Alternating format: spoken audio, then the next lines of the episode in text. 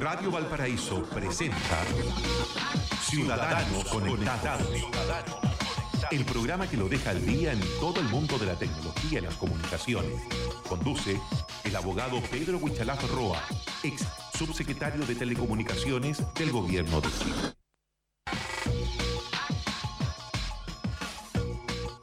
¿Cómo les va? Muy buenos días, ciudadanos conectados a través de Radio Valparaíso. Los lunes nos reunimos acá en el 102.5 FM, 121 AM, en eh, Tongoy, Guanaqueros, Playa Blanca también a través del 90.9 FM y por supuesto también a través de nuestros sitios web, radiovalparaíso.cl. Siempre atentos también, si usted quiere también puede escuchar ahí a través del Twitter café.cl. Saludamos al abogado, ex subsecretario de Telecomunicaciones, Pedro Huichalaf Roa. Pedro, ¿cómo estás? Muy, pero muy buenos días. Gracias por acompañarnos. Sí, muy buenos días. Aquí, como cada día lunes, nos encontramos eh, analizando todo lo que pasó la semana, bastante movida en temas de tecnología, telecomunicaciones, no tan solo en Chile, sino que a nivel internacional, así que es relevante lo que está pasando. Siempre, siempre atentos acá también a las eh, novedades tecnológicas, siempre también con las bajadas, las bajadas eh, a nivel regional, local. Vamos a hablar de una iniciativa que, que está surgiendo, una especie de Smart City, que justamente también lo vamos a conversar con con Pedro. Oiga, em, hagamos la bajada de, este tema eh, del cambio de gabinete eh, con, con su apreciación general y, la prioridad, importancia o no del tema tecnológico. Aprovechemos de hablar también para que la gente conozca a este, este zar de la ciberseguridad, eh, Mario Farren, que, que, por supuesto también está dando bastante que hablar em, Pedro Buchalaf. Sí, mira, vamos a separar aguas. Eh, una cosa el cambio de gabinete y otra cosa la nominación del delegado presidencial en ciberseguridad, que, pero eh, que, actuaron al mismo tiempo, es decir, hubo el cambio y se definió el nombre. Respecto al cambio de gabinete, bueno, mencionar en términos mucho más amplios, y yo creo que lo han comentado en muchas partes, que el presidente Piñera tomó decisión, una decisión política, que fue no hacer cambios en los ministerios políticos. Eso es como ah, la, la, en términos muy amplios. Y se hizo, sí hizo algunos cambios que yo creo que mucha gente estaba esperando en relaciones exteriores. Y lo que a mí me llama la atención, hablando un poco con el tema de tecnología, es que una persona que estaba en Corfo, que supuestamente era la persona encargada de definir política, de impulsar a los innovadores, de todas estas iniciativas que se tienen que desarrollar, lo sacó. Y no ha tenido reemplazante hasta este momento. Es decir, hoy día Corfo está descabezado desde ese punto de vista como director ejecutivo y lo puso en un área que yo creo que es bastante compleja por la situación en la que está pasando, que es desarrollo social. ¿Por qué compleja? Porque dentro de las iniciativas que tenía el, ministro el ex ministro Moreno, era toda la relación con, por ejemplo, el tema de la consulta indígena, hablando del tema.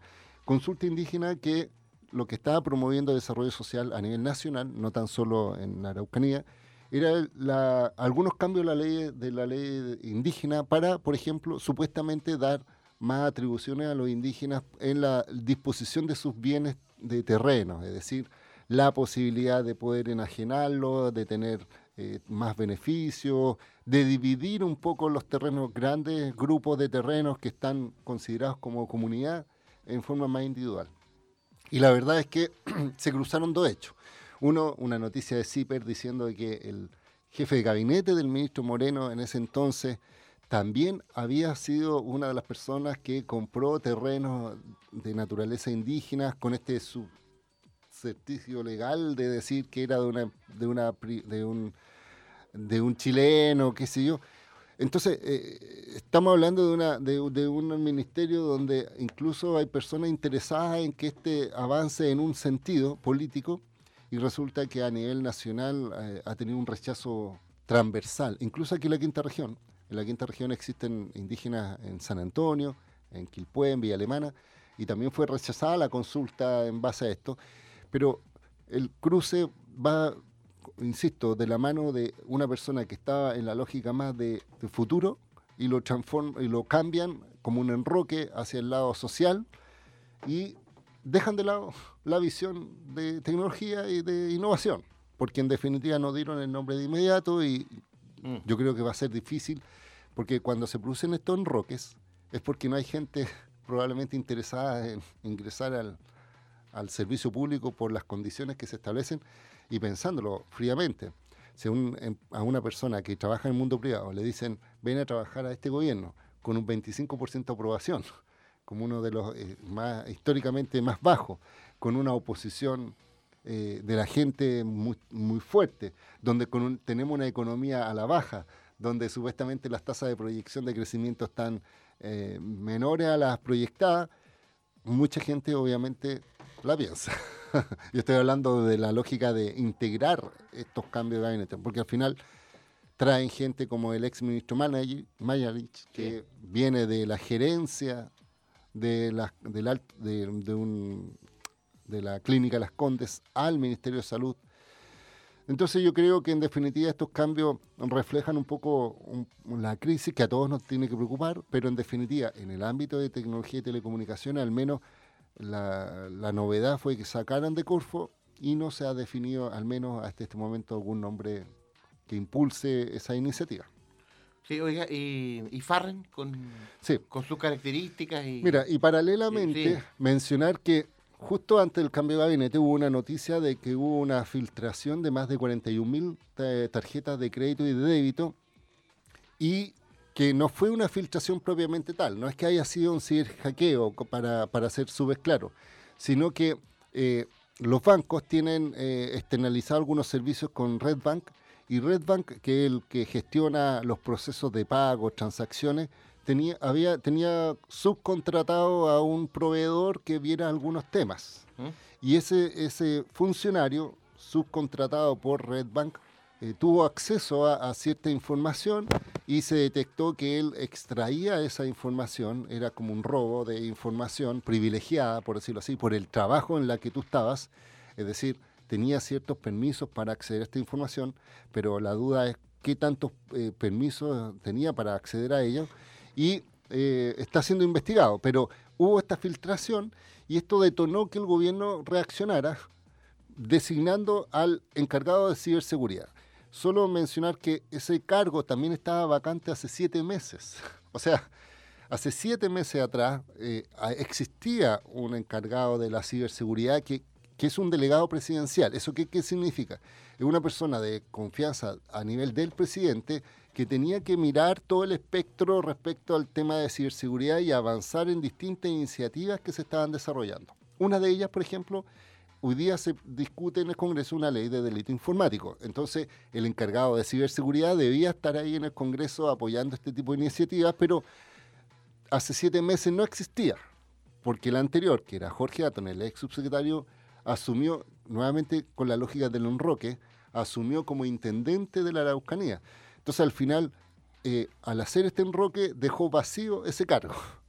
No sé si me explico.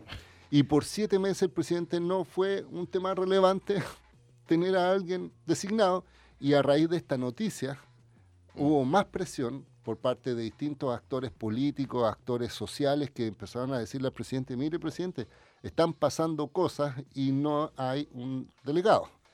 Y ahí donde se designa a Farren. Ahí surge el nombre de... Mario Farren. Pero el problema está en que en estos siete meses siempre la comunidad que participa en temas de, de, ciberseguridad siempre le pidió al presidente, por la naturaleza que tenía ese cargo, una persona que fuera ad hoc a ese cargo. Es decir, una persona que supiera de temas de ciberseguridad, una persona que tenga también eh, experiencia política, porque, ah, porque hay varios proyectos de ley que se van a presentar en el Congreso y por tanto tiene que tener relación con los parlamentarios. Por ejemplo, hoy día se está viendo esta ley, esta ley de delito informático, pero también se va a presentar un proyecto de ley que se llama de infraestructura crítica. Ojo con eso, porque infraestructura crítica dice relación con algunas infraestructuras que son elementales para la vida de las personas, como el tema eléctrico, como el tema de transporte, como el tema de las sanitarias, todo desde el punto de vista de la ciberseguridad. Entonces, eh, se va a presentar ese proyecto. También se va a presentar otro de que se llama eh, Ley Marco de Ciberseguridad, que va a establecer ciertas obligaciones a las empresas de reportar fallas, de compartir información, etc. Entonces, teníamos ese escenario y nombran a Mario Farran. Ahora bien, ¿quién es Mario Farran? Mario Farrell, primero es un economista, entonces para muchos dijeron qué relación tendrá con, un economista. Pero bueno, pero él fue en un momento superintendente de la Superintendencia de Banco, Valores y Seguros del, del SFIF, del ex SFIF, porque después se modificó a un comité. En su, momento tuvo varias polémicas también. Sí, entonces imagínate que él fue del 2018, fue un año superintendente. O sea, no estamos hablando de que él fue muchos años superintendente. Y toda su vida anterior ha sido trabajando con bancos. O sea, su experiencia es como director de banco, como gerente de banco, de Citigroup, incluso bancos internacionales fuera de Chile, pero con, con, eh, impacto acá. Entonces eh, pasó que cuando él fue superintendente, también se produjo este denominado hackeo del Banco de Chile, que fue bien conocido porque fueron, eh, fue una intervención extranjera. ¿Qué es lo que se le criticó? Que en el caso del Banco de Chile, él como superintendente del banco, se demoraron el Banco de Chile dos, más de dos semanas en dar la información de qué es lo que había pasado. Imagínate, es, él, era el regulador de los bancos y esperó dos semanas y no le exigía al Banco de Chile la información. Y después cuando lo citaron al Senado para pedirle explicación al superintendente respecto a qué es lo que había hecho en materia de ciberseguridad, él dijo dos cosas. Dijo, yo no sé nada de ciberseguridad en ese entonces y no me quise eh, meter al, banco a pedirle información para no entorpecerlos, así lo dijo, y porque además nosotros no tenemos eh, la, cantidad de personas suficiente como para entender este problema, entonces dejamos al banco solo. Y además que el la cantidad de dineros que habían sido hackeados no era relevante para que él interviniera. Esas fueron sus declaraciones. Entonces, si tiene una persona que tiene ese nivel de declaraciones y ahora se le encarga todo el la lógica de ciberseguridad transversal, no tan solo de los bancos, estamos hablando de, instituciones comerciales, instituciones públicas, de, impulsar la agenda, a muchos nos genera eh, más que duda, preocupación, porque en definitiva eso implica que probablemente por la efervescencia del problema de la filtración, rápidamente colocaron un nombre sin haber estudiado si era la persona apta para las necesidades que hoy día tenemos, sobre todo en materia de ciberseguridad. No sé si me, explico el concepto. Entonces, eh, yo, por ejemplo... ¿Cómo, contradictorio? Por, eso yo te digo, eh, al menos algunos medios tomaron mis declaraciones, eh, salió en, en, radio de la competencia y otros medios. Radio Amiga. Radio Amiga, ya, Radio Amiga salieron mis declaraciones donde eh, yo tenía una visión, yo tengo una visión crítica, pero no destructiva, no es que estoy diciendo que es incapaz para realizarlo, sino que simplemente le digo, ojo, él tiene que cambiar su mentalidad, o sea, no puede ahora pensar que porque los montos son pequeños no se puede meter o porque no se puede intervenir en, un, en una crisis para no molestar, porque en definitiva el rol que va a tener eh, es de, de encargado de ciberseguridad que además, y solamente para aclarar, eh, el medio, los medios, perdón, lo denominan el SAR de las telecomunicaciones, pero es un mal concepto. Yo no me gusta el nombre SAR porque eh, no, no, tiene superpoderes, sino que es un delegado eh, presidencial y sí tiene obviamente la, una visión técnica, pero también política respecto a los proyectos que se están y que se van a presentar. Y por eso yo creo que hay que tener ojo porque esto es mucho más transversal políticamente, o sea, no, no, la ciberseguridad es un tema de política pública, no es algo puntual de política eh, pura, partidista, pero obviamente todos queremos que las personas que estén a cargo de temas tan relevantes, imagínate que salió un estudio hace muy poco y decía que el 80% de los cuentacorrentistas de los bancos las personas de a pie se sienten inseguras mm. respecto a sus transacciones, donde hace muy poco salió un informe en que han, se han elevado la cantidad de eh, estafas de bancos, incluso salió el vocero de la, de la Corte Suprema, o sea, imagínate, un ministro de Corte Suprema diciendo, ojo, están subiendo la cantidad de infracciones, de, de en este caso, de delitos cometidos por eh, de, estafas por temas bancarios con temas tecnológicos y el gobierno no le está tomando el peso en el sentido de que haya una persona que impulse medidas que sean preventivas, etcétera. Y solo para finalizar, las últimas declaraciones que él tomó, apenas tomó el cargo, o sea, lo, entrevistaron y le dijeron, ya, eh, ¿cuál va a ser su visión? Y él decía, bueno, me voy a preocupar de los datos del tema este. Entonces al final yo decía, a ver, espérate, espérate. No estaba entendiendo, no, no tiene que mirar los datos. para eso está el Consejo para la Transparencia, para eso se está discutiendo otra organización que va a revisar los datos. Él tiene que mirar el ecosistema, tiene que ver los sistemas, tiene que ver el tema de ciberseguridad, los resguardos, no la información. No le estamos entregando, entre comillas, por parte del presidente un, cargo para que él eh, conozca más información. esto, no, esto no dice relación con la superintendencia de banco, porque la superintendencia de banco, él tiene el deber de pedir información a los bancos. Acá no es para tener una mirada más amplia de los sistemas, de las políticas públicas, de definir políticas públicas. Así que si ya viene diciendo que quiere acceder a datos, yo creo que es preocupante.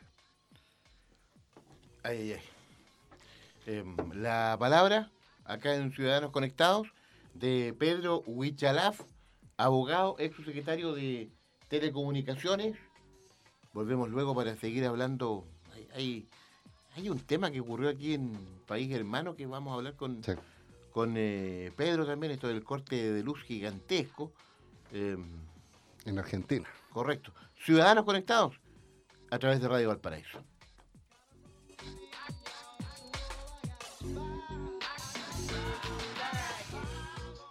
Acordes y visión sonora las 24 horas. Radio Valparaíso, la banda sonora para tu imaginación. Bomberos te necesita. Hazte socio y colabora con Bomberos de Valparaíso y Viña del Mar por medio de tu boleta de ESBAL. Tan esencial como el agua, tan vital como aportar. Bomberos te necesita.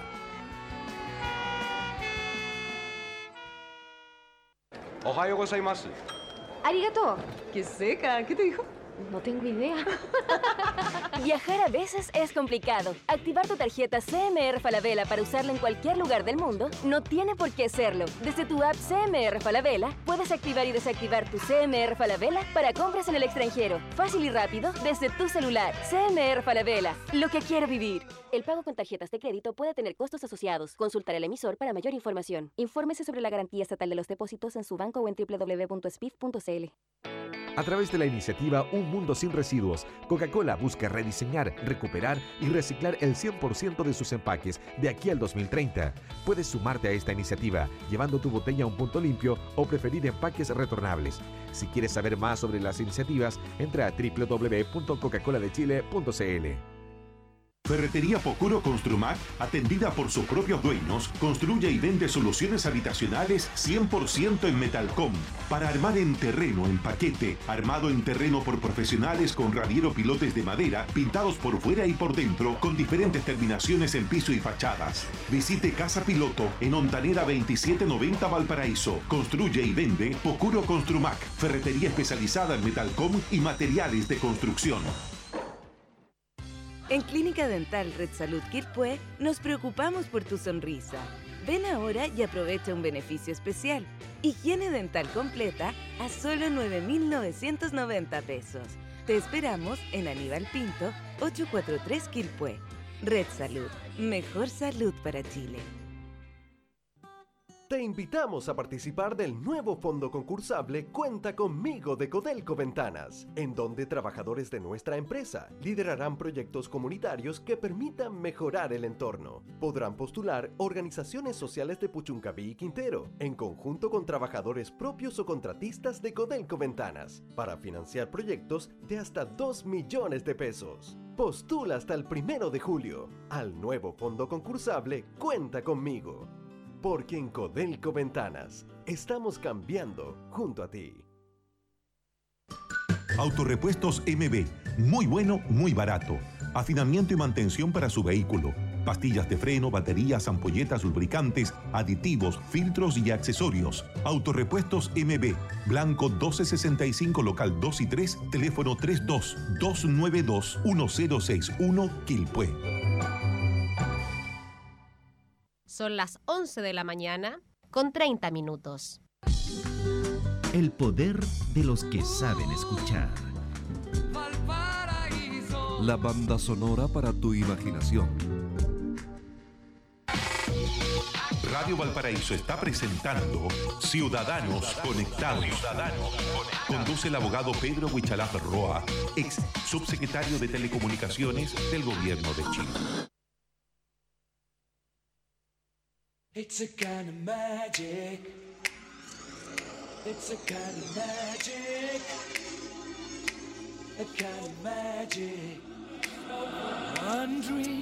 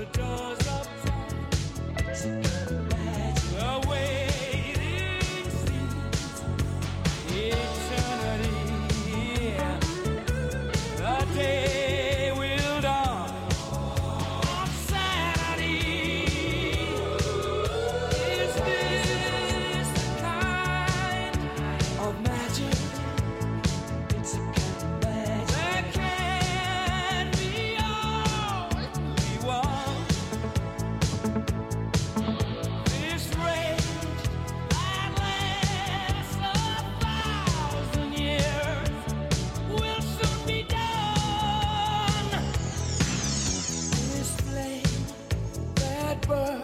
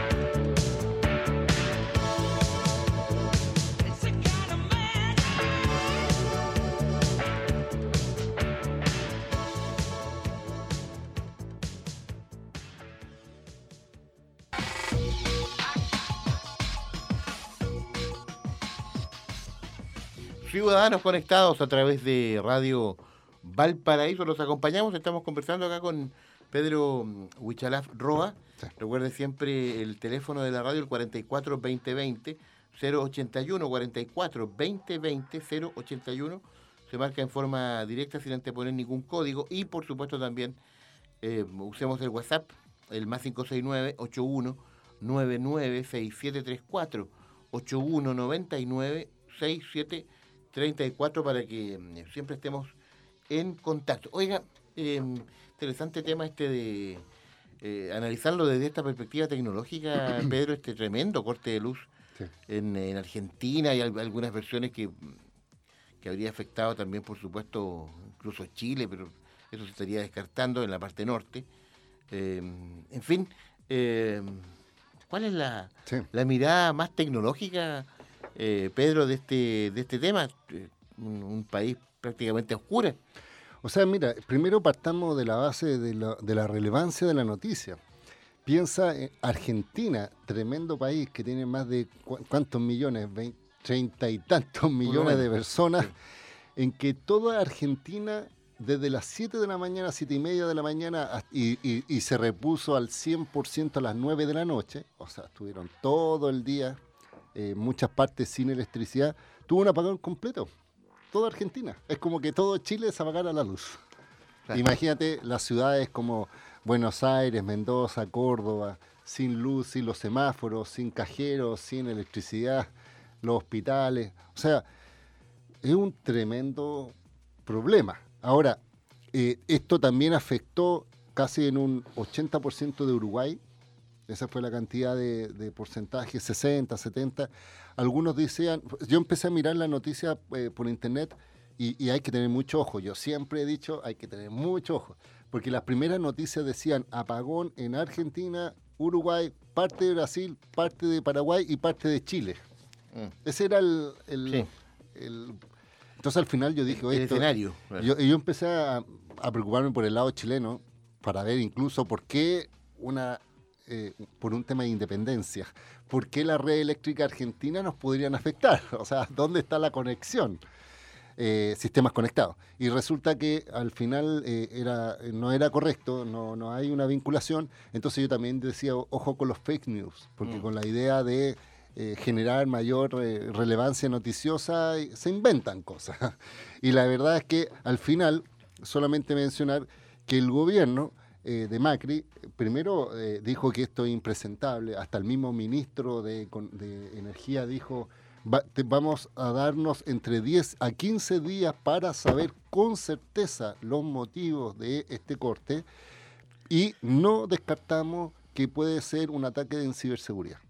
Eso lo dijeron explícitamente el gobierno, es decir, esto no es un rumor de cualquiera, sino que también se está pensando. Algunos especialistas, yo estaba mirando, eh, señalan que esto es un efecto cadena, porque fallaron inicialmente una eh, eh, generadora eléctrica en el norte con Paraguay, que alimentan un sector y según el sistema está hecho de que si se, se produce un corte de luz, las otras generadoras que inyectan energía, como no tienen a quién inyectar la energía porque están apagadas, no sé si me... eh, se produce un efecto de que las turbinas, para que no sigan funcionando a la velocidad normal de personas que consumen, pero ahora sin consumir, porque en el fondo generan electricidad y quedan en el aire, no sé si me, me explico, por precaución a- a- apagan la luz, entonces se produce al final un efecto como dominó, ya que em, se empieza a, cortar la luz, a cortar la luz, pero tienen sistema de desvío de energía, entonces eso probablemente falló. Pero en la práctica, eh, y eso es lo que a mí me llama la atención, eh, esto es muy, a ver, n- los motivos pueden ser diferentes, pero el efecto es el mismo. Cuando eh, ocurrió en Venezuela este gran corte de luz, o sea, los medios tomaron esto como relevante, como importante, empezaron a investigar, empezaron a echarle la culpa al gobierno, la instalación, y resulta que ahora yo miré la información en los diarios y sale un reportaje muy cortito de un evento tan relevante. No sé si me, me explico. Estoy tratando un poco ahora de poner la quinta pata al gato respecto al tratamiento de la información. Pero uno como ciudadano informado, sobre todo en relacionado con temas de tecnología, no puede suceder esto, no puede suceder que un corte de luz de una central específica afecte a todo el país. O sea, entendiendo sistemas interconectados, entendiendo que son sistemas informáticos diferentes, entendiendo que hay sistemas de respaldo, sistemas de mantención, no, no sé si me explico. Sí. Entonces, por eso la tesis del, del ciberterrorismo no es eh, tan, Tan descabellada. tan descabellado. Y mira, y voy a sumar otro pelo al gato. Aparte, hace muy poco el New York Times en Estados Unidos escribió diciendo que la inteligencia norteamericana hace dos años estaba intentando atacar centrales eléctricas en Rusia. Imagínate. Y el presidente recientemente salió en un tuiteo típico diciendo el New York Times es antipatriota Sí. y además está diciendo noticias falsas. A ver, ¿qué, qué, qué lectura le doy nuevamente? Hay tecnología específica probables para hacer estos cortes. Parto de esa base. O sea, esto no es ciencia ficción, esto no es que eh, se esté inventando. Eh, Lo que hace Trump con, eh, eh, New York Times es decirle que eso es falso en la hipótesis, pero no en respecto a que podría ocurrir. O sea, no- no llegó a decir, oye, están mintiendo porque eso es imposible de hacer, sino que simplemente está diciendo que eso no es efectivo y antipatriota. Pero todos sabemos que Donald Trump también tiene una relación con los medios bien tirante y a, a la CNN le dice que es mentirosa y siempre tiene Claro. ese juego. Pero ahora, Es, respecto... es bien bélica su postura. con, Sí, pero ¿qué es lo que llamó la atención? O sea, ya ha sucedido esta figura que se llama eh, intromisión de los sistemas informáticos, de los sistemas SCADA, así se denomina técnicamente a la gestión del sistema informático de una empresa, por ejemplo, de electricidad. SCADA, es como una sigla en inglés, pero es el control automatizado de los procesos informáticos. Entonces el SCADA es cerrado, es decir, es como una red interna de una empresa. Eh, pero como lo- eh, se tiene que conectar hacia afuera, es decir, a computadores de las eh, empresas de cobranza, de los servicios públicos, de la superintendencia, etcétera, se pueden producir filtraciones y pueden afectar eh, en forma de informática, incluso físicamente. O sea, turbinas, por ejemplo, pueden ser dañadas físicamente con un algoritmo o algún malware que las fuerce a, como yo decía, a acelerar, a frenar, acelerar, frenar. Entonces, al final, sistemas informáticos que son intangibles afectan físicamente y producen estos efectos eh, de envergadura como esto. Entonces, la noticia es que 44 millones de personas finalmente fueron afectadas con corte eléctrico. Toda Argentina, gran parte de Uruguay, parte de Paraguay, decían o Brasil, pero al menos eh, solamente me llama la atención y voy a esperar yo al menos como alguien que observa este proceso, cómo esta infraestructura crítica de electricidad está siendo afectada. ¿Y por qué razón? Porque la duda que se viene es, ¿y qué pasa en Chile? ¿Podría pasar algo así? Y más si se designa, si se designó a este nuevo delegado presidencial. Que comentábamos al comienzo. Sí, po, o sea, Muy cru- su generis. pero crúzalo. Sí, claro. O sea, imagínate a alguien que venga de los bancos y que le dicen, ¿sabes qué? Tiene que eh, saber de electricidad, porque Claro. tiene que conocer el modelo, cómo se desarrolla tecnológicamente. Por eso nosotros decíamos, un economista entenderá, o sea, sin perjuicio de que los economi- economistas como los abogados, nosotros, a veces me dicen un abogado, ¿qué sabe de tecnología? Bueno, uno se especializa, pero uno tiene tiempo especializándose. No es de un, de un día para otro que me designen y que yo me, soy una luz en esta, en esta área. Entonces él como economista, eh, ¿qué, qué relación o qué respuesta tendrán? O si yo le pregunto en este momento, ¿usted me puede garantizar que en Chile no ocurran esto? No sé qué respuesta me dará. No sé si me... Claro. Sobre todo con estas inauguraciones de nuevas líneas de interconexión. Entonces yo creo que esta noticia, primero llamativa, paradójica, porque por primera vez Argentina se da un apagón y estamos en el año 2019. De- o sea, de no un estamos- apagón de esa envergadura. Sí, digamos. pues no estamos hablando del año 2000, o sea, 1800, donde en definitiva Claro. probablemente los sistemas eléctricos eran más endebles. Pero también hay que recordar, Santiago con un par de lluvias se anega y se producen apagones de más de 15.000, 30.000 usuarios sin electricidad. Entonces eh, yo siento que hay que tomarle peso a esto. El gobierno tiene que entender que los sistemas hoy día informáticos pueden ser afectados y pueden generar este nivel de compromiso de tener un país al menos por más casi 24 horas, más de 24 horas sin electricidad. O 20 12 horas, perdón. 12 horas. Tremendo, tremendo tema. Estamos con eh, Pedro Huichalaf acá en Radio Valparaíso. Ciudadanos Conectados, volvemos de inmediato ya para cerrar el programa.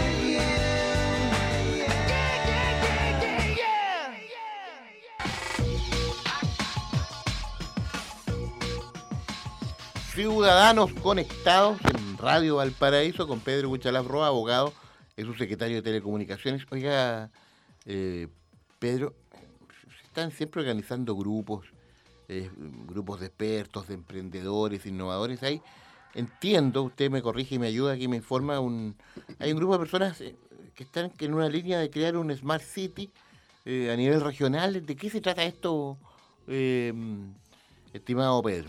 Sí, mira, efectivamente, eh, yo agradezco la invitación porque se está empezando a conformar un grupo de trabajo que ya están desarrollando algunas actividades, pero ahora lo quieren concretar a través de una corporación que se llama el grupo Smart City Hub Valparaíso. Es decir, estamos hablando aquí de la quinta región, no estamos hablando de, de otra zona, donde ellos están desarrollando un grupo de personas y donde me están invitando a formar parte, donde vamos a impulsar temas eh, concretos de temas tecnológicos aplicados a a la ciudad y a la región. O sea, estamos hablando de toda esta tecnología que de repente uno habla muy en el aire, electromovilidad, eh, blockchain, eh, tecnología aplicada, sensores, cómo uno lo aplica dentro de una ciudad concreta, como Valparaíso, Viña del Mar, a, a través de un trabajo público-privado, a través con las organizaciones, con instituciones, y cómo también de- yo lo veía por, del perfil de los estudiantes y los jóvenes que hoy día no tienen esa aproximación, poder tener en la misma región experiencias donde puedan ver plasmado en la práctica cosas que escuchan o leen. No sé, por ejemplo, se está, estaban pensando un grupo de personas de traer una alianza con gente que está desarrollando algoritmos de inteligencia artificial. O sea, estamos hablando de cosas que de repente suenan muy, muy arriba y que de repente si se aplican probablemente estarán muy en las condes, pero no a, a nivel acá de Valparaíso. Y yo creo que, y es por eso que me estoy sumando también a este grupo, eh, y, y con todas las grandes personas que están trabajando en este, en- eh, encabezados por, ahí está, hay- varias personas destacadas de la región, ah, y no tan solo ingenieros, hay un arquitecto, hay ingeniero, hay so- sociólogos, o sea, estamos hablando de una multiculturalidad, multidisciplina, y de hecho, solo va a dar el dato, mañana van a realizar un encuentro para las personas que estén interesadas sobre un ciclo de talleres de un proyecto de, de tema de blockchain en sistemas eléctricos, en Internet y en, bin- y en Big Data. Es decir, están tratando de establecer cómo se aplican estas tecnologías en distintos sectores. Esto va a ser en el edificio CIAE de la Universidad de Valparaíso eh, a las 12, o sea, a las 14.30 horas. 2.30 mañana. Así que eh, yo les invito a que puedan participar eh, porque ellos están viendo eh, cómo se va a aplicar las energías renovables, las baterías, los medidores inteligentes. Se está hablando de microgrid, que son como mallas pequeñas de conectividad, otras tecnologías limpias, cómo nos pueden ayudar a construir un modelo energético sustentable, colaborativo, accesible, accesible, limpio al 100% y que genera beneficio a toda la comunidad. En el sentido de que esto no es tan solo una lógica de empresas de eléctricas que tengan el monopolio, sino que cómo se pueden desarrollar energías sustentables con paneles solares, con sistemas colaborativos, es decir, cómo ponerle inteligencia y aunque tú no lo creas, así se desarrolla el modelo de negocio en Europa. Lo que pasa es que en Chile estamos muy acostumbrados a que nos entreguen la electricidad las, las grandes empresas que tengan ganancias de más del 10-15% de reales, de, de- incluso garantizado por ley.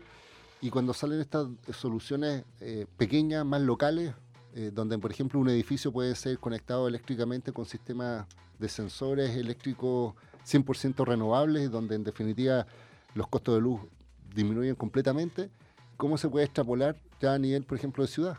¿Por qué no es, por ejemplo, establecer una conectividad de todos los semáforos que no que el municipio que gasta, no sé, una cantidad enorme de dinero en electricidad, lo invierta en dispositivos que produzcan una rebaja en sus gastos, hacerlo más eficiente, más, más ecológico y además demostrar que es posible tener un modelo de ciudad sustentable. No sé si me explico. Sí. Entonces, pero para eso tienes que tener grupo de personas de la región que conozcan la realidad de la región. Aquí no estamos hablando de expertos de, o sea, son expertos, pero no estamos hablando de gente académica del mundo cerrado, sino que estamos hablando de la ciudad. Así que este grupo, como te digo, mañana tiene la primera actividad en la Universidad de Valparaíso, en el edificio del CIAE, a las 2.30, pero vamos a seguir trabajando y pronto me imagino que ya nos vamos a constituir legalmente y se va a llamar, como yo le decía, eh, Smart City Hub Valparaíso. Muy bien. eh, oiga, eh, ¿es cosa de llegar nomás, eh, Sí. Pedro? Sí, Eh, porque un ciclo de charla abierta al público, obviamente va a tener un tenor bien técnico, pero es muy relevante, si me lo preguntan a mí, para personas que no tienen idea, es muy ilustrativo porque así uno aprende, conociendo, si no, ¿de qué otra forma? Oye, reitere la hora y el lugar para que Sí. la gente también... Esto va a ser a las 2 y media, 14.30 en el edificio CIAE de la Universidad de Valparaíso. El ciclo de talleres de proyecto de descentralización. Que queda ahí en, en el sector de... Entiendo, las ceras. Este, este. Sí, aquí no tengo la dirección exacta. Chuta, Ahí me- me- ya. me digo. Pero es de la Universidad del La Paraíso. Universidad de Valparaíso, sí, sí, creo que hay un, hay un centro ahí en las ceras cerca de Rasuris ahí. Eh, lo vamos a confirmar a través de sus redes sociales. Usted coloque más ratito la dirección Sí, exacta. Voy a colocarlo Jorge. porque Eh, tengo el dato. Pero eh, así que no- me pueden encontrar en para, para Sí, cerrar por supuesto. en arroba Twitter, en Twitter arroba Wichalaf, en Facebook Pedro eh, Wichalaf, en Instagram igual Wichalaf y en www.wichalaf.cl. Ahí voy a colocarle toda esta información. Los invito. Y, y también, no tan solo a la gente que quiera escuchar, sino que a todos los que, que se quieran sumar a este hub digital, que estén interesados, me imagino que se va a abrir una, una apertura para que puedan sumarse al menos como socios. Y obviamente, ¿por qué lo hacemos? ¿Por qué a mí me interesa estar acá? Porque podría estar en Santiago haciendo otras cosas. Porque yo creo que esto tiene, hay que darle valor agregado a la ciudad como Valparaíso. Pedro Huichalaf, gracias por acompañarnos. ¿eh? Nos vemos el próximo lunes. Que esté muy bien, gracias por la sintonía. Que junto a la programación de Radio Valparaíso ya viene Telmo Aguilar con Dimensión Latinoamericana a las 13 horas, frecuencia informativa, trabajo del Departamento de Prensa y a las 2 de la tarde ya somos deportivos preparándonos ya para el duelo de Chile-Japón, el debut de La Roja en la Copa América. Gracias Rodrigo Fuentes de la sala de control. Que esté muy bien, hasta pronto.